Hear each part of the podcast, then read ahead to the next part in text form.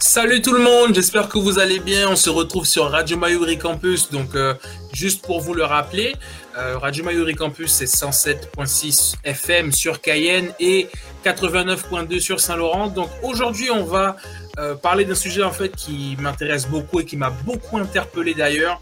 C'est la masculinité toxique. Alors, est-ce que vous voyez déjà ce que c'est que la masculinité toxique? Ben, La première info que j'ai envie de vous donner comme ça là tout de suite, ben, qu'est-ce qui définit un homme? Qu'est-ce qui définit la masculinité? Est-ce, est qu'un homme doit pleurer? Est-ce qu'un garçon doit pleurer? Quand par exemple on va dire à, son enfant arrête de pleurer comme une fillette, euh, t'es pas une fillette, etc. Il y a plein de phrases et un comportement en fait qu'on a avec euh, les garçons. Donc c'est vrai que je vais parler beaucoup des, des garçons, des hommes euh, qui sont selon moi touchés directement. Mais euh, derrière, ben, on a vraiment les femmes, les filles qui sont touchées indirectement par ça. Donc en réalité, ça concerne autant les hommes que les femmes. Donc euh, la première chose que j'ai voulu aborder avec euh, avec vous aujourd'hui et notamment avec toi, c'est que on va parler par rapport à, à, la masculinité toxique, mais on va voir que les parents et les adultes de manière générale ont euh, un rôle important dans le dans tout ce qui va être masculinité toxique et euh, je dirais impact sur l'enfant. Donc j'ai en fait si vous voulez, je me suis inspiré de d'une vidéo que j'ai vue sur euh, YouTube de Mask You Live In qui m'a vraiment marqué et je me suis dit qu'il fallait absolument que je partage avec vous ce soir sur ce thème-là. D'accord? Donc il y a plusieurs spécialistes hein, qui ont parlé, qui ont qui ont parlé de leurs expériences, de leur expertise et euh, de leur euh, de leur de leur approche avec les jeunes et qui ont expliquer pas mal de choses. On arrive tout de suite dans le vif du sujet. Donc tout d'abord, je veux vous présenter le petit témoignage d'un coach et un ancien joueur de, football américain qui s'appelle Joe Herman, justement, qui lui, il explique en fait qu'il était avec son père au sous-sol et euh, son père lui a dit, sois un homme, arrête de pleurer, arrête avec tes émotions, tu vas devoir être un homme. Et en fait, combien de fois est-ce que un, petit garçon ou un garçon même qui est... Peut-être euh, déjà à l'école primaire ou au collège, combien de fois on a dit ça ou on a pensé ça, mais combien de fois on l'a dit à son fils, à son petit frère, à son pote, combien de fois on l'a dit? Déjà, rien que ça, ça doit nous interpeller. Sois un homme, arrête de pleurer, arrête avec tes émotions, comme si en fait le fait d'être un homme, le fait d'être un garçon, nous privait quelque part d'avoir des émotions comme si en fait les émotions c'était quelque chose qui était exclusivement féminin, qui était exclusivement réservé aux filles.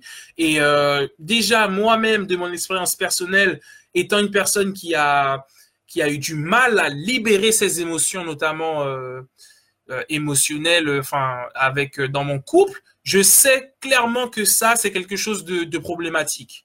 Et justement, il disait que qu'il avait une grande honte à cause de ça et que du coup il a quitté la pièce en pleurs et qu'il a ressenti en fait qu'il n'était pas un homme, qu'il n'était pas un vrai. Et là, en fait, on se rend compte que ben, les parents directement ont un impact. Malheureusement, c'est triste, mais nos parents ont un impact négatif sur nous par rapport à ça. Toujours à dire sois un homme, euh, arrête de pleurer. Non, euh, ah oui, pleure pas comme une fillette. On se rend pas compte, mais c'est très toxique. Et du coup, euh, il s'est dit que il pouvait montrer en fait une forte masculinité et que ça lui permettrait de valider qui et qui il était en fait. Pour lui, ça passait par là. C'était montrer une forte masculinité. Il n'y avait pas d'autre moyen, surtout pour qu'il puisse être validé par son père. Et là, quand même, on se rend compte que, voilà, quoi, c'est, c'est quand même, c'est pas rien, quoi. Et du coup, il s'est dit que son père le respecterait sûrement du coup, en voyant qu'il s'était notamment lancé dans le football américain, et son père aurait vu à quel point il était fort, et euh, du coup, il lui aurait donné l'amour et l'attention euh, dont il avait désespérément besoin. Donc voilà, là, on voit clairement qu'il y a un enfant. On lui dit soit un homme, il ne sait pas trop ce que ça veut dire être un homme. En tout cas, c'est parce que lui, il est à la base, et il va chercher par tous les moyens à être un homme.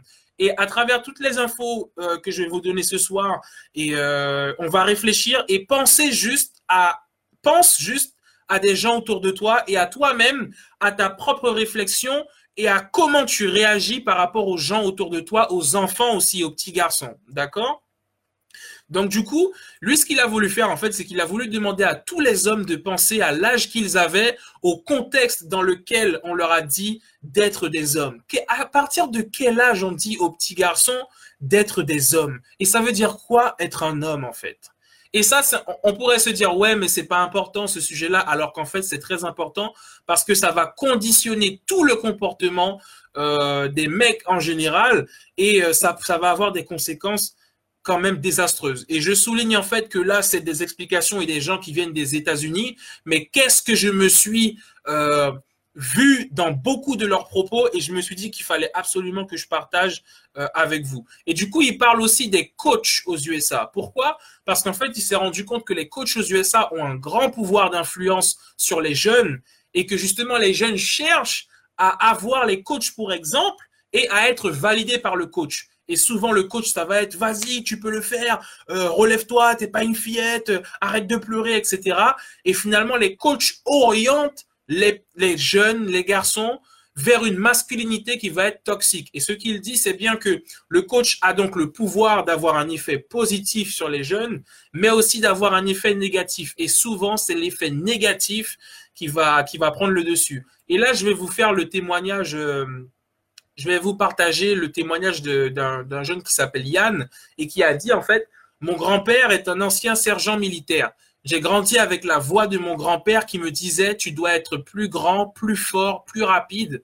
Donc je devais à chaque fois faire mes preuves sans y parvenir. Je me sentais mal dans ma peau et j'avais l'impression de ne pas être assez bien. Combien de personnes autour de nous ont déjà ressenti ça? Et franchement, n'ayant pas grandi avec mon père, et justement, il y aura aussi un petit témoignage ou une information dans, dans, le, dans le live où il y a un jeune qui dit, ben, il n'a pas grandi, il n'a pas eu cette figure paternelle. Lui, il a grandi avec des femmes fortes, mais il n'y a pas eu d'homme. Donc, il ne savait pas réellement ce que ça voulait dire être un homme, en fait. Et pareil, là, on a un, éducateur et activiste qui s'appelle Tony Porter, qui, euh, qui va justement parler de, qui va donner son expérience et qui nous dit en fait qu'il a demandé à un jeune de 12 ans, d'accord, qui joue au football américain. Là, on va voir à quel point le coach a un impact sur le jeune. Il lui a dit, comment tu te sentirais si le coach te disait devant tout le monde que tu joues comme une fille? Et là, le jeune lui a répondu, je serais dévasté. Et lui, Tony, Tony euh, Porter, ce qu'il s'est demandé, en fait, c'est, mais en fait, quelle vision on donne aux garçons des filles? Qu'est-ce qu'on leur dit sur les filles à tel point que se faire traiter de fille, c'est une, c'est dévastateur à ce point-là. Quelle vision on nous donne des filles? Et vous allez comprendre au fur et à mesure. Il y a pas mal d'infos. Écoutez ça, vous allez être abasourdi. Donc, et du coup, il y a beaucoup d'exemples en fait de masculinité américaine dans le sport, dans l'armée, dans la police, euh, dans l'industrie de, de, l'amusement, puisque bon, j'ai un peu traduit aussi euh, la vidéo, c'est en fait c'est the entertainment industry, donc c'est tout ce qui va être l'amusement, euh, enfin vous voyez ce que je veux dire, et du coup aussi dans, en fait toutes ces figures finalement masculines que en tant que garçon on va vouloir prendre, ben finalement nous enseigne une masculinité qui traduit de la domination, de l'agressivité en fait. Et pourtant, ce sont des représentations et des personnes qui vont nous servir d'exemple, mais sans pour autant nous montrer le bon. Et du coup, il y a euh, un truc que j'ai trouvé super intéressant, et il y a pas mal de témoignages, donc c'est ce qui est aussi très pertinent. Il y a euh, dans une prison, ils ont dans une prison aux États-Unis, ils ont mis en place un programme, d'accord, pour les détenus. Donc euh, il y a le le, le, le, le, responsable du programme qui arrive, et il y a des détenus avec lui, et il leur dit bon les gars, Comment est-ce qu'on a appris justement cette masculinité-là quand on était enfant? Est-ce que c'était quand on était enfant ou un peu plus grand? Ou dans quel contexte, par qui et qui nous a appris cette masculinité-là Et là, il y a trois détenus qui vont donner leur, euh, euh, retour. Et il y en a un qui s'appelle Cléo qui a dit, je l'ai appris à la maison et on m'a dit, à la maison, on ne pleure pas. Et c'était normal d'être un homme à femme. Et il y a un autre qui s'appelle PJ qui a dit, Montrer ses émotions, c'est être faible. Un homme doit être dominant et au contrôle. Et il y en a un autre qui s'appelle KE qui a dit si tu es blessé, tu le gardes pour toi. Ça, c'est ce qu'on lui a toujours fait comprendre. Et il a dit un homme utilise la violence pour régler des problèmes. Vous vous rendez compte, les amis, quelle vision on est en train de donner je dis aux jeunes, mais moi aussi, quelle vision j'ai eue et j'ai des témoignages personnels. Mais là, on se rend bien compte que, en fait, on fait croire à ces hommes qu'être un homme, c'est être un homme à femme. Et d'ailleurs, ben, est-ce que tu peux, qui, qui confirme ça, qui est pour, qui est contre, mais dans tous les cas, il n'y a rien de normal en fait. Donc, si je comprends bien, être un homme, c'est être un homme à femme.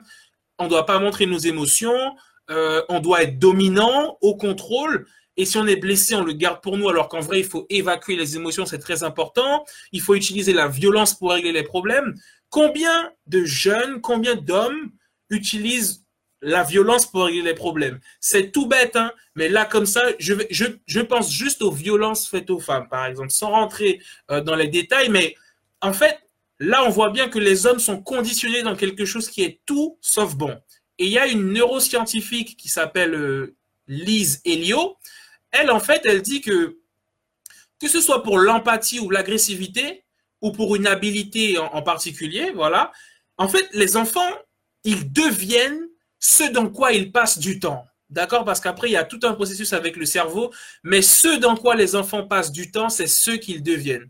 Donc, ce qu'elle veut souligner par là, c'est que lorsque les parents disent, mais non, euh, moi, j'influence pas mon enfant, etc. Si, en tant que parents, on influence nos enfants. Et du coup, elle dit bien que les parents pensent à leurs enfants d'une certaine façon, décorent la chambre différemment, achètent des vêtements différents, alors même que l'enfant n'est pas encore né.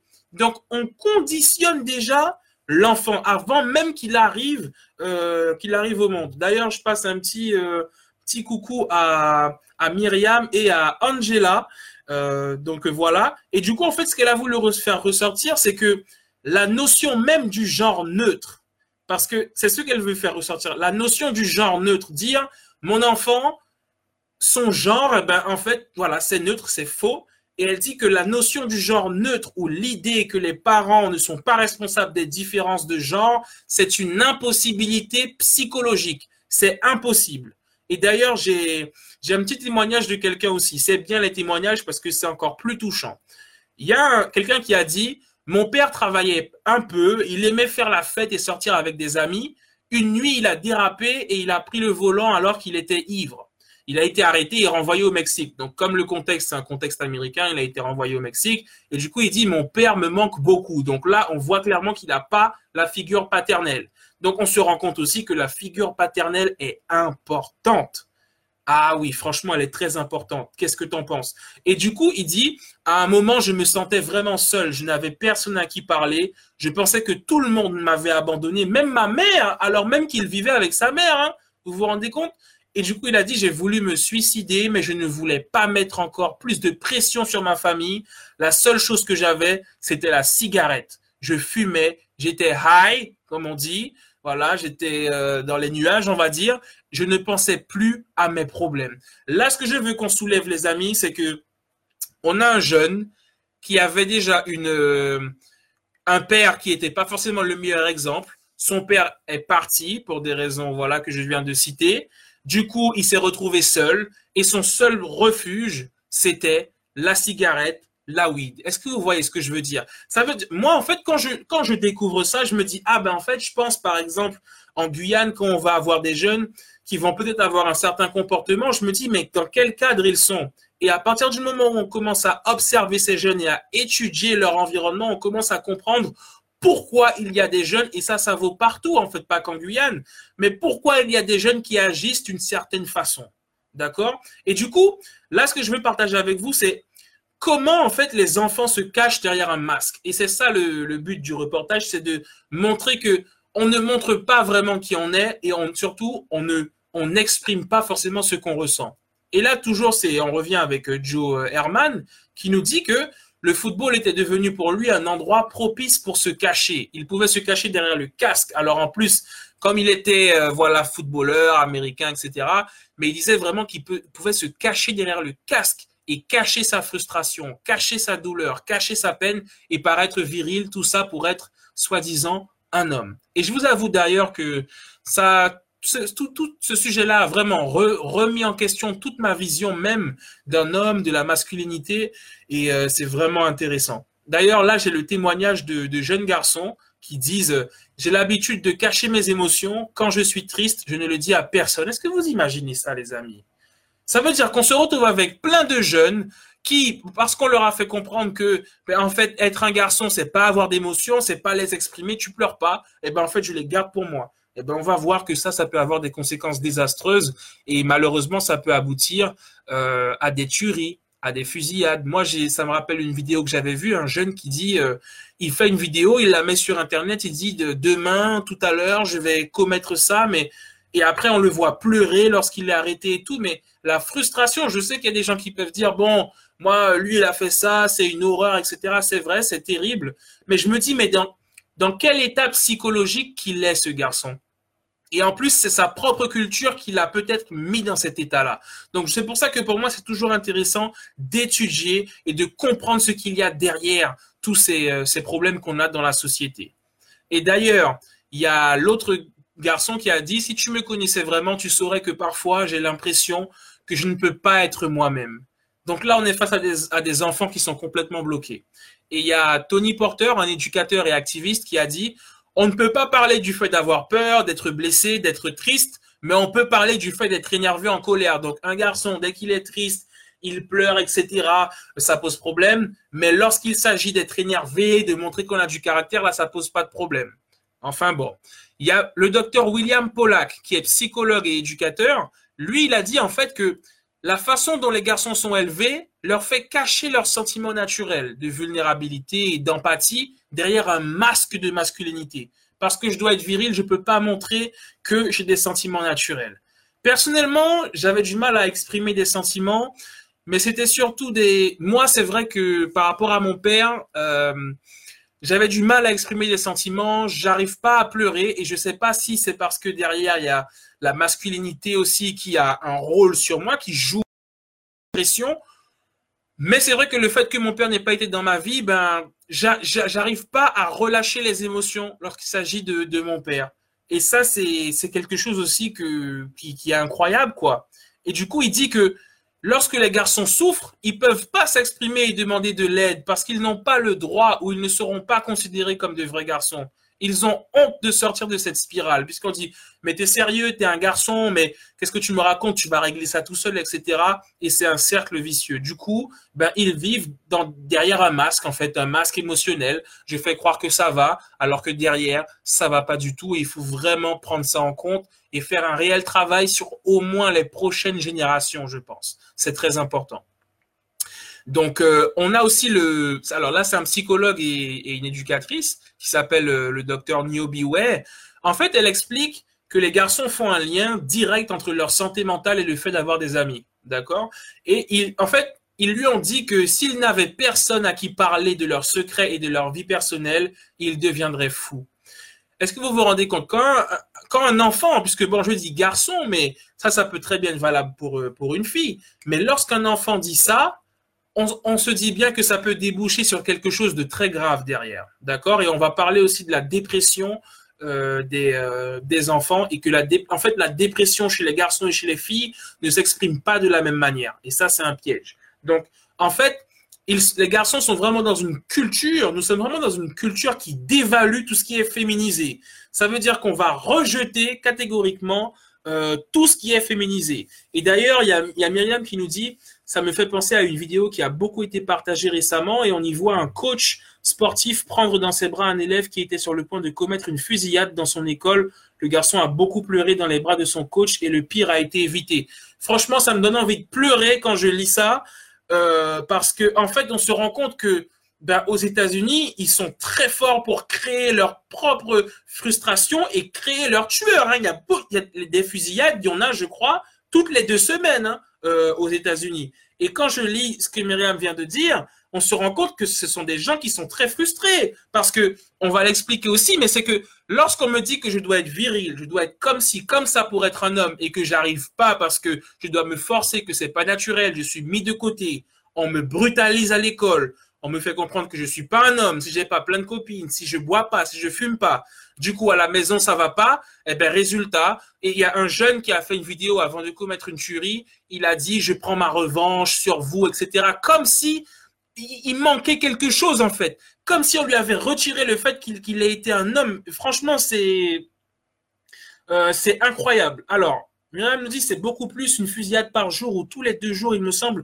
Dans les stats que j'ai trouvés, j'avais vu au moins toutes les deux semaines. Maintenant, s'il y en a plus, c'est encore, plus compliqué. Mais bon, on va voir, euh, on, va, passer à la suite. Du coup, euh, ce qu'elle a expliqué en fait, c'est que voilà, les garçons ont besoin de parler. Les enfants, de manière générale, ont besoin d'avoir quelqu'un à qui parler. Et du coup, ben, ils mettent de côté leurs désirs, qui ils sont, parce que justement, dans cette masculinité-là, ils n'ont pas le droit d'avoir des émotions. Et du coup, je me suis dit, mais qu'est-ce que la masculinité? Alors, ça veut dire quoi être un homme?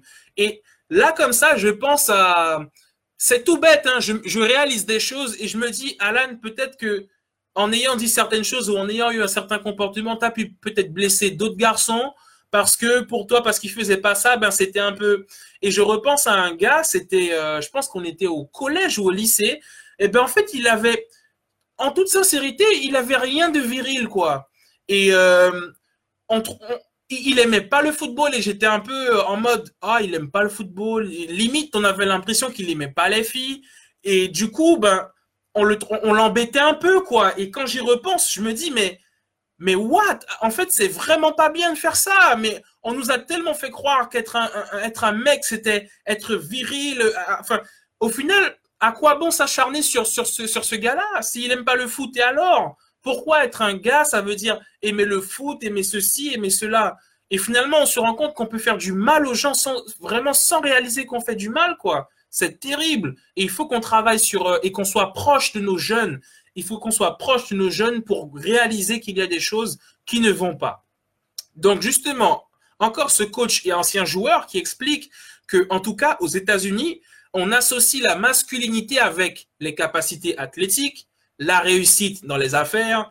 Je prends des petits exemples, mais voilà, quand on voit les, réussites euh, Elon Musk, Steve Jobs, euh, Mark Zuckerberg, on voit un petit peu, hein, c'est des exemples qui marquent. Et puis la culture, les conquêtes sexuelles, il faut le dire. Et puis c'est déshumanisant. Euh, au final, ben, et, d'ailleurs, il y, a un éducateur qui parle aussi de ça. Comme, ça me vient à l'esprit, je vous en parle, qui dit que, et ça c'est trop vrai malheureusement, c'est que les garçons en général, on va parler des filles en disant, euh, euh, ouais, j'aimerais trop taper dedans, ouais, euh, t'as vu le morceau, ouais, c'est mon territoire. Et en gros, comme si on devait toujours objectiver, comme si la femme, la fille devait être un objet en fait. Et au final, je me rends compte que, ouais, mais j'ai l'impression que quand je parle avec des gars, ça va être normal. Entre nous, c'est normal. Mais au final, il n'y a rien de normal dans ça. Parce que mine de rien, quand on objectivise comme ça les filles, eh bien derrière, c'est comme si on les déshumanise. Et après, ça m'étonne pas qu'il y ait des gars qui fassent tout et n'importe quoi. Puisque lorsque tu vois même pas que la personne en face, elle, ben, t'as pas le droit de t'approcher d'elle, de faire quoi que ce soit, en fait. Mais quand tu es configuré et qu'on te dit que tu rejettes tout ce qui est féminin, que la femme est inférieure et que derrière c'est un objet, eh ben le résultat, mais on se rend compte qu'on a une, a une culture, même si c'est aux États-Unis, mais je me suis trop reconnu dans beaucoup de choses et il faut absolument faire un travail dessus. Et du coup, il disait que même le fait de se comparer, par exemple, le fait de se comparer aux autres, ça nous vole notre bonheur. Parce que si tu construis ta masculinité sur du pouvoir, des possessions, par exemple, le pouvoir, on parle aussi des rappeurs, du monde de la culture, euh, de l'entertainment, où ben, on voit qu'on a des possessions. Par exemple, il faut le dire, dans les clips des rappeurs, il y a beaucoup de choses qu'on voit souvent la femme un peu objectivée, il, y a beaucoup de femmes autour de lui, il a de l'argent, il a du pouvoir, comme si le fait d'être un homme, eh ben, c'était, ça passait par ça. Alors qu'en fait, on va comprendre aussi que les rappeurs, ils, il voit ça comme du pouvoir et de la masculinité aussi à travers les films. Et on va voir aussi que dans les films, l'homme est souvent un peu silencieux, il règle les choses rapidement, il n'exprime pas trop d'émotions. Et toutes ces choses-là ont un impact, qu'on le croit ou pas, sur les jeunes. Et du coup, voilà, ce qu'il disait, c'est que lorsque on cherche finalement à avoir le bonheur et à développer sa masculinité à travers du pouvoir, des possessions, eh bien finalement, on n'est jamais satisfait parce qu'il y a toujours une personne qui a plus que nous et on est désespérément à la recherche d'une masculinité finalement qu'on n'atteint jamais. D'accord? Et là, on a le docteur euh, Caroline Eldman, qui est scientifique politique et, éducatrice qui dit que la masculinité n'est pas naturelle, c'est une réaction, d'accord? Ce n'est pas juste quelque chose qui se développe, c'est une réaction et surtout c'est un rejet de tout ce qui est féminin. Et c'est là où on va avoir un problème. Et comme il y a une spécialiste qui dit le but, c'est pas que les garçons deviennent des filles. Le but, c'est pas de changer les garçons et de faire en sorte qu'ils soient différents. Le but, c'est juste qu'ils soient ce qu'ils auraient toujours dû être, c'est-à-dire eux-mêmes. C'est ça le but. Et d'ailleurs, il y a des spécialistes qui ont expliqué aussi que les garçons ont beaucoup plus de, euh, de ressemblances et de choses en commun avec les filles que de différences. Donc, du coup, ce qu'elle dit, c'est qu'on incite les garçons à rejeter tout ce qui est féminin à travers la culture populaire, le style d'éducation des parents, et à travers l'hypothèse les hommes sont naturellement masculins et virils, ce qui en fait est insultant et dévastateur. Parce que dès qu'on va avoir un homme qui est pas viril naturellement, on va, on va lui dire ah oui, euh, on va peut-être se dire ah oui, toi tu es homosexuel ou bien euh, t'es pas un homme, etc. Sans savoir que ces phrases-là sont dévastatrices. Et juste pour la petite parenthèse, les mots ont le pouvoir de détruire les gens. Vous pouvez détruire une personne. On pense souvent que pour détruire quelqu'un, il faut, je sais pas, moi, casser un truc, lui faire perdre un travail, etc. Juste en disant des choses à quelqu'un, on peut détruire la personne. Par contre, on peut construire une personne aussi avec les mots parce que après ces mots-là vont dans le subconscient et après ça s'intègre à nous. D'accord? Et les informations, qu'on veuille les digérer ou pas, elles restent dans le cerveau. Hein. Je, si, je peux vous dire ce que je veux là tout de suite, vous allez le mettre dans votre cerveau, l'imaginer. D'accord? Donc ça, c'est réel et vous, je vous invite à aller écouter mon, mon, mon podcast sur comprendre son cerveau et se libérer. Vous allez être très, très, très étonné de comment fonctionne le cerveau. Et du coup, en fait, ce qu'elle explique aussi, pour revenir à Caroline Eldman, c'est que en ce qui concerne l'hyper masculinité et l'hyper féminité, toujours le fait d'être toujours dans, dans une masculinité à prouver, à, se, à prouver à tout le monde qu'on est masculin, elle dit les jouets pour filles sont de plus en plus roses et les jouets des garçons de plus en plus en rapport avec la violence, par exemple les pistolets. Et ce n'est pas qu'au niveau des jouets, mais aussi des programmes télévisés et des films cette hyper masculinité et cette hyper féminité en fait sont le reflet de tensions culturelles en fait et de peur à propos du fait que les gens sont construits socialement. Ça veut dire qu'on va être on va être OK, on va définir un garçon c'est ça, c'est telle couleur, c'est tel caractère, une fille c'est ça. Pour être sûr qu'il n'y ait pas d'ambiguïté. Mais le problème c'est quoi? Comme elle explique, c'est que on a envie de simplifier le, sujet, mais le problème c'est que lorsque les jeunes, les jeunes filles et les jeunes hommes ne rentrent pas dans ces boîtes-là, ça crée une frustration. Parce que ce ne sont pas des standards en réalité. Et c'est pas suffisant. On peut pas euh, cantonner les garçons et les filles à, et quelque part un peu à ces stéréotypes et à cette hyper masculinité, hyper féminité. Et finalement, on va parler aussi de du, un peu du sexisme et de l'homophobie. Parce que, en fait, quand on définit concrètement, on se dit ça c'est un homme, ça c'est une femme, eh ben, dès qu'il y aura une dérive, on va facilement pointer du doigt les gens. Et finalement, je me dis, mais je vais vous dire la vérité, puisque moi, plus j'étudie différents sujets et suis là pour l'occasion, plus je me remets en question. Parce que je me dis, oui, mais Alan, en fait, qu'est-ce qui est vraiment masculin? Est-ce que le gars que tu vas voir là, qui va peut-être avoir une certaine démarche ou qui va que tu vas peut-être te dire, en fait, lui, il est efféminé. Mais est-ce que ça, juste, est-ce que pour autant il n'est pas un homme? Est-ce que le fait d'être efféminé, ça fait de toi une fillette, une mauviette Est-ce que, mais pourquoi il faudrait rejeter ça en fait? Et toujours, je dis pas qu'il faut devenir une femme, mais pourquoi on devrait rejeter tout ce qui est féminin? Et on va arriver dans pas très longtemps, je pense, un peu au sexisme et à l'homophobie.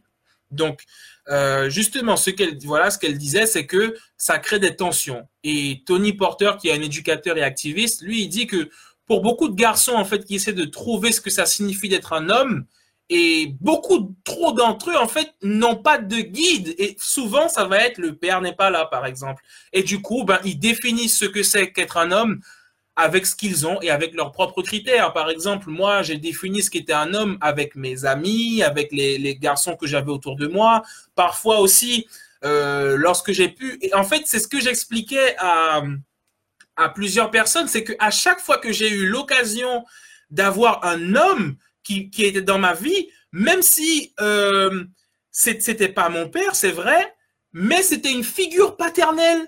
Et du coup, j'étais en admiration et j'écoutais avec, je me disais, yes, ben en fait, lui, c'est un homme, il va pouvoir me guider. Et du coup, parfois, il y a des gens qui me disaient, ouais, mais lui, il est relou. Je disais, ouais, non, mais il me parle et tout, il me donne des conseils et ça me confortait parce que je n'ai pas eu ça. Et c'est là où je me disais, mais c'est tellement important. Et à chaque fois que j'avais l'occasion d'avoir un homme qui était un exemple pour moi, j'étais très content. Alors que parfois, c'était une personne qui pouvait énerver euh, d'autres personnes. Moi, j'écoutais attentivement parce que cette figure masculine et cette figure paternelle, je ne l'ai pas eue. Et du coup, je me suis construit avec des femmes. Et voilà, Alan Nobal, ben, ce sont des femmes qui l'ont, fait, qui l'ont fait devenir l'homme qu'il a aujourd'hui. Et derrière tout grand homme, il y a une femme, si ce n'est pas plus. Et ça, c'est un fait. Voilà, je le dis. je ne sais pas si tu es d'accord avec moi, mais en tout cas, moi, c'est ce que je, voulais dire.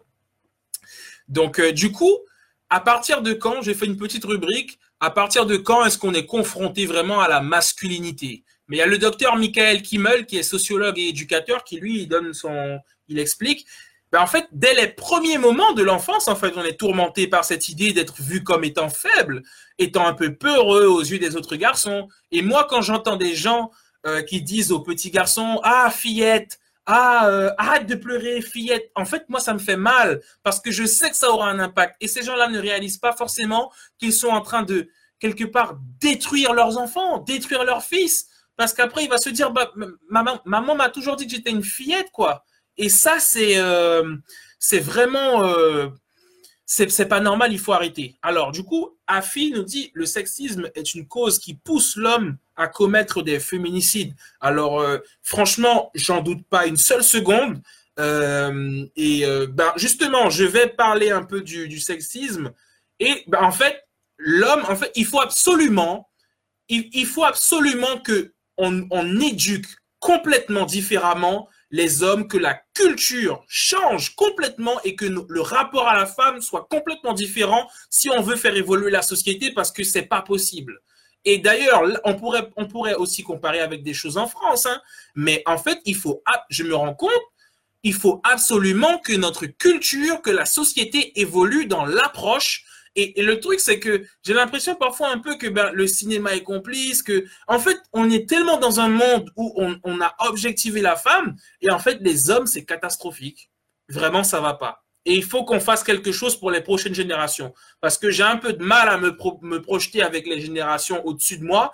Mais c'est vrai que les générations qui arrivent là, j'ai envie de faire quelque chose pour elles parce que ça va pas. Donc, euh, du coup, voilà, ce qu'il disait en fait le docteur Michael Kimmel, c'est que ben en fait toute notre vie, on doit prouver aux autres qu'on n'est pas des filles, qu'on n'est pas des femmes, qu'on n'est pas gay. Euh, et du coup, en fait, on, a, on a construit une image de la masculinité au state qui empêche les garçons de se sentir en sécurité dans leur masculinité et qui les pousse à le prouver tout le temps en fait. Je dois tout le temps prouver que je suis un gars, je peux pas dire ça, machin. Non, je suis un homme, laisse-moi tranquille, etc. Bon, il y a un moment, faut pas exagérer. Du coup, là, j'ai voulu un peu parler de, l'impact en fait à l'école qu'on retrouve sur les enfants. Et d'ailleurs, il y a encore un témoignage hein, d'un garçon qui s'appelle Yann et qui dit Au collège, on me brutalisait et on se moquait de moi. J'étais traité de, excusez-moi, euh, je vais dire les choses euh, parce que le sujet est important et c'est une réalité. J'étais traité de pédé, poussi, de peureux et c'est là que j'ai commencé à ressentir les pressions sociales. Je me suis forcé à avoir une voix plus grave et j'ai pris mes distances avec les personnes qui étaient moins masculines que moi. Et moi, ça me rend très triste en fait quand je lis ça parce que je me dis qu'à un moment donné, j'ai peut-être été euh, un acteur de, justement de ce, truc et euh, je me dis ouais, mais ça a impacté combien de gars quoi? Combien de gars ont été impactés par ça? Est-ce que le fait d'être et même moi j'ai été euh, impacté par ça, c'est que c'est vraiment c'est non c'est vraiment horrible. Et du coup il a dit l'école est un lieu d'entraînement pour apprendre à devenir masculin. Voilà moi vu que bon j'avais pas euh, j'ai pas vécu avec mon père. Après peut-être que si j'avais vécu avec mon père ça aurait été pire. Mais euh, donc voilà on sait pas et voilà. Donc là un petit témoignage aussi d'un jeune qui s'appelle Cody mon père était en prison pendant toute mon enfance. Ok, absence du père. Donc là, on se rend compte déjà, parce qu'on parlait du coach, mais la présence du père, c'est très important, parce qu'une mère peut élever euh, très très bien son fils. Et je pense même qu'une mère à ce niveau-là pourrait même faire le travail qu'un père n'est pas capable de faire. Je pense qu'une mère pourrait même apporter, ça c'est mon hypothèse, hein, cet aspect masculin. Peut-être que tu n'es pas d'accord avec moi, mais je pense qu'une mère peut apporter et apprendre à son fils à être un homme malgré tout. Je pense qu'une mère est capable de faire ça. Donc euh, après, c'est vrai que la figure paternelle, c'est quelque chose, mais à défaut, une mère en est capable. Elle peut apporter quand même les fondations et apprendre à son fils à être un homme. C'est, je pense que j'en doute même pas d'ailleurs. Et du coup, Cody, il disait, le collège a été très dur pour moi parce que je ne savais pas ce que ça voulait dire d'être un homme. Je n'ai pas eu de figure paternelle dans ma vie, j'avais juste des femmes fortes. Voilà, c'est lui qui disait ça. Et en grandissant, j'ai beaucoup été brutalisé parce que je n'étais pas l'homme le plus masculin. Je ne l'ai jamais été. Pourquoi je suis... Et là, ce qu'il dit, c'est très important. On sent la détresse. Pourquoi je suis mis de côté et traité différemment? Parce que je ne veux pas me battre, parce que je ne vois pas l'intérêt d'avoir plein de relations sexuelles avec plein de filles et rester là à picoler et à fumer. Et c'est ce que la société considère comme étant masculin. Et d'ailleurs, moi, j'aime pas me battre. Je crois que je me suis jamais battu. Et euh, oui, en fait, je me suis battu une fois. Bon, pour la petite anecdote, ça tombe bien. C'est que je m'étais battu une fois en primaire contre une fille. Elle m'avait rétamé et euh, on s'était beaucoup moqué de moi parce qu'on a dit euh, ouais Alan, je me rappelle, elle m'a attrapé, elle m'a jeté par terre. Et du coup, le fait que ben une fille m'ait battu, on a beaucoup rigolé de moi. Et moi, j'étais en mode ouais ben j'ai pas envie de me battre. Je je sais pas me battre. J'aime pas me battre. Et euh, du coup, ouais, non, une fille m'avait rétamé et ça, on s'est moqué de moi. Et en fait, c'est limite se faire battre par une fille, c'est quelque chose, mais waouh, t'es un mec, tu te fais battre par une fille, oh, t'es une tapette. Ah ouais, là, t'es vraiment une tapette, laisse tomber, t'es pas un mec, toi. Ah ouais. Et là, on voit à quel point en gros, un homme doit être suffisamment fort pour boxer une fille, quoi. On voit un peu la mentalité. Mais bon, c'est très parlant et j'avais jamais vu les choses comme ça. Donc, il y a le docteur Judy euh, Chou, qui est psychologue et éducateur, qui, alors, il nous dit, il a fait une étude, en fait, qui, a, révélé quelque chose qu'il a appelé Mean Team ou Men Team, en fait. Et en fait, il s'est rendu compte que là, on parle de quelque chose euh, en maternelle. Hein. En fait, il y a une équipe qui, en fait, le Mean Team ou le Men Team, c'est une équipe qui est créée par les garçons pour les garçons pour agir contre les filles.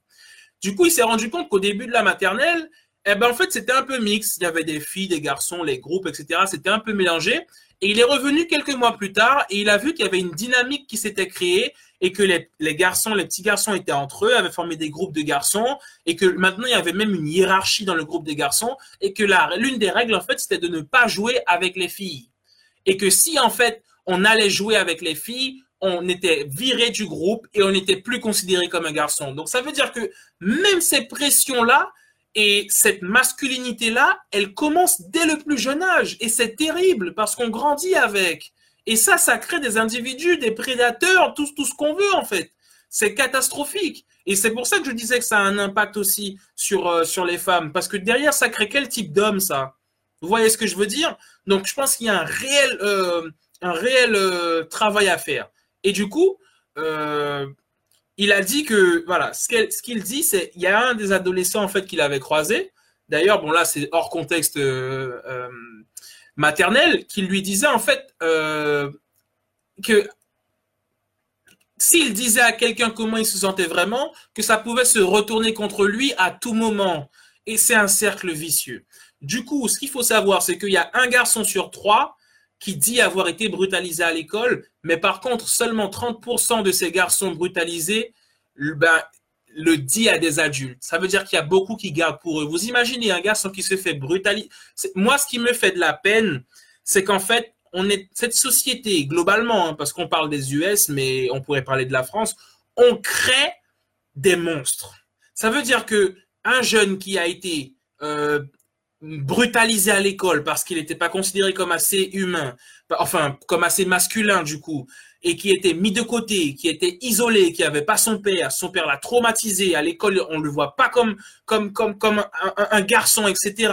Il sent que tout le monde est contre lui, que personne n'est pour lui. Et eh ben à un moment, malheureusement, il prend un fusil et il se rend dans une école. Et pour moi, c'est catastrophique. Et d'ailleurs, il faudrait qu'on analyse tous les, les, les, jeunes qui ont été dans des écoles, parce que je pense qu'il n'y a pas que des jeunes aussi, mais la plupart des jeunes là qui étaient dans, dans l'école et qui sont revenus avec une arme, qui ont, qui ont fait des fusillades, en fait, j'aimerais analyser et qu'on voit globalement quel était le contexte dans lequel ces jeunes-là étaient.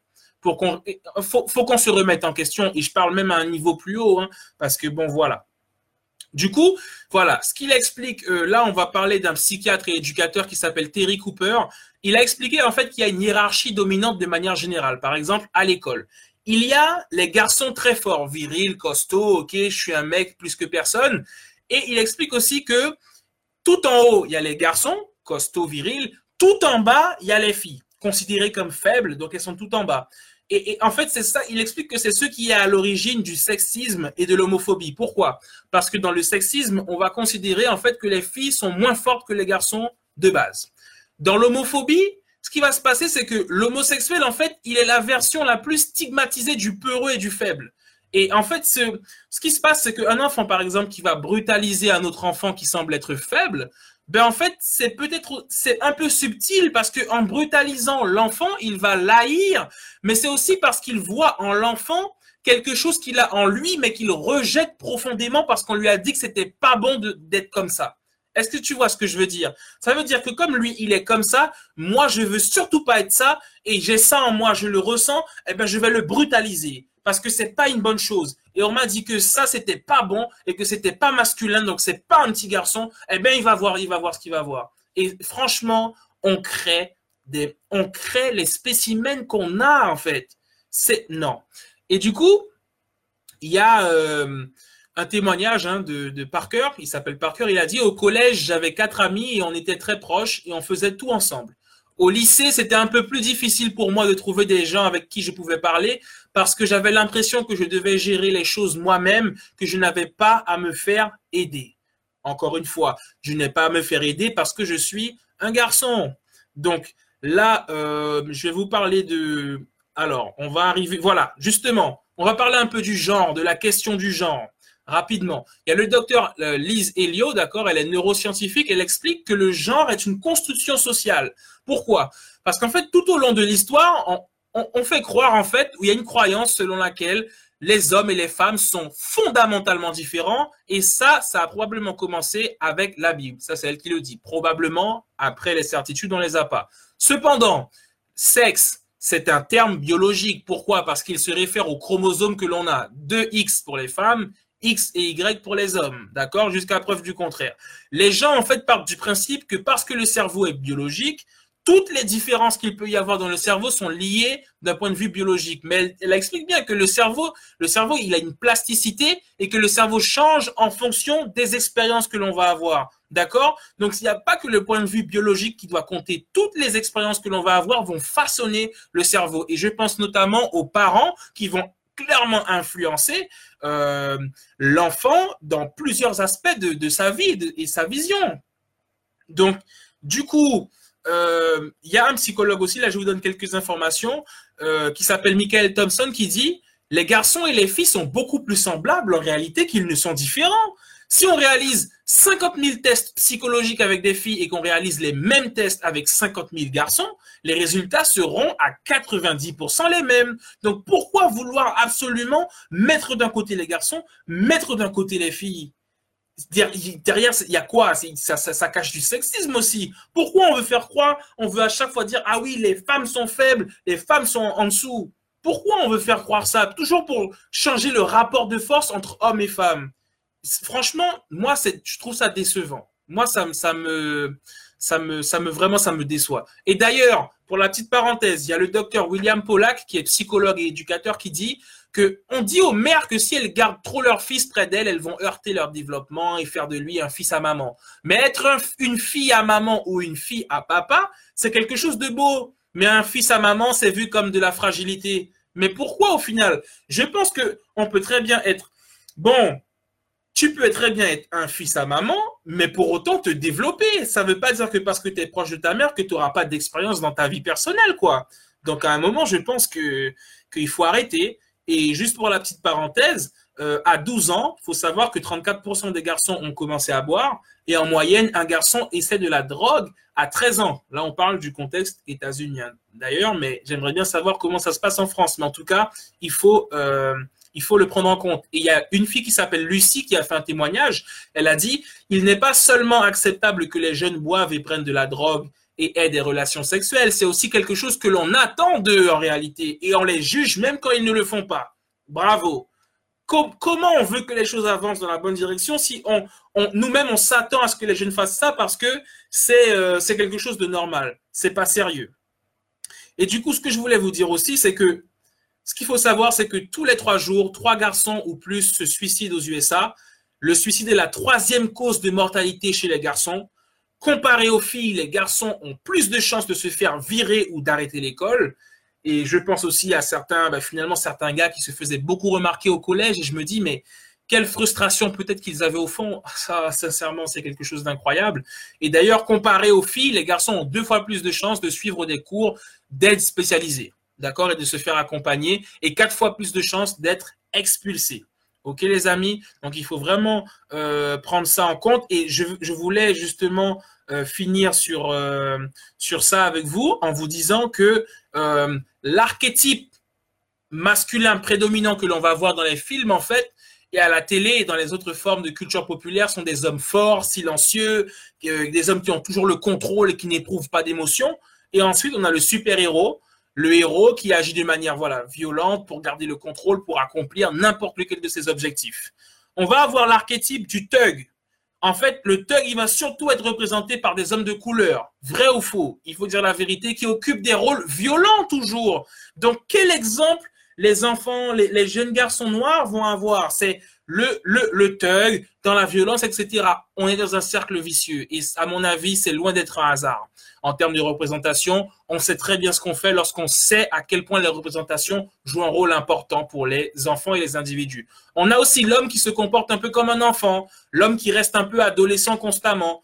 Et il n'est pas particulièrement musclé, donc lui, il va pas avoir la représentation virile, mais par contre, il dégage de la masculinité autrement par rapport à la dégradation de la femme, par rapport à des activités qui va, des activités à haut risque. On vous voyez un peu ce que je veux dire? Donc même quand l'homme n'est pas viril, on va, on va faire en sorte de mettre en avant sa masculinité à travers le rapport toxique qu'il va avoir avec la femme. Donc ça, il faut absolument travailler dessus. Et l'hypermasculinité, elle est aussi dans les films et à la télé. La violence, c'est aussi à la télé, dans les jeux vidéo. Et voilà. Donc en fait, il faut faire un réel travail sur ça et euh, pour que les choses puissent avancer. Donc je voulais partager ça avec vous les amis et euh, c'est vraiment un sujet qui mérite d'être étudié et je ferai des vidéos dessus, je pense, pour qu'on puisse euh, je vais aborder ça pour les jeunes en Guyane et les jeunes qui ont besoin d'un accompagnement et qu'on a un peu délaissé. Je sais qu'il y a quelque chose à faire et je sais que je vais faire ça pour eux. Ok, donc c'était Alan Motivation et Alan Nobal ce soir sur Radio Mayuri Campus 107.6 FM sur Cayenne et 89.2 sur Saint-Laurent. Pour en savoir plus, pour discuter et même découvrir d'autres sujets, n'hésitez pas à me retrouver sur YouTube, Alan Nobal, sur Instagram, Alan.motivation. Il y a énormément de choses intéressantes. Donc venez et surtout rejoignez la communauté. Angela, juste avant de te laisser, tu as pris note car tu as trois garçons, tu dois faire attention. Fais extrêmement attention à ça. Mais sincèrement, en toute sincérité, j'ai beaucoup plus d'infos. J'ai fait un condensé parce qu'on n'a plus le temps, on se laisse tout de suite. Mais il y a beaucoup plus d'infos. Il y a des choses aussi par rapport à l'impact de la pornographie. Il y a plein de choses, les amis, d'accord? On se retrouve bientôt. N'hésitez pas à me suivre. On en reparlera. Ciao, ciao, à bientôt. Et on se retrouve le mois prochain sur Radio Mayuri Campus pour un nouveau live. Bye bye, ciao, ciao.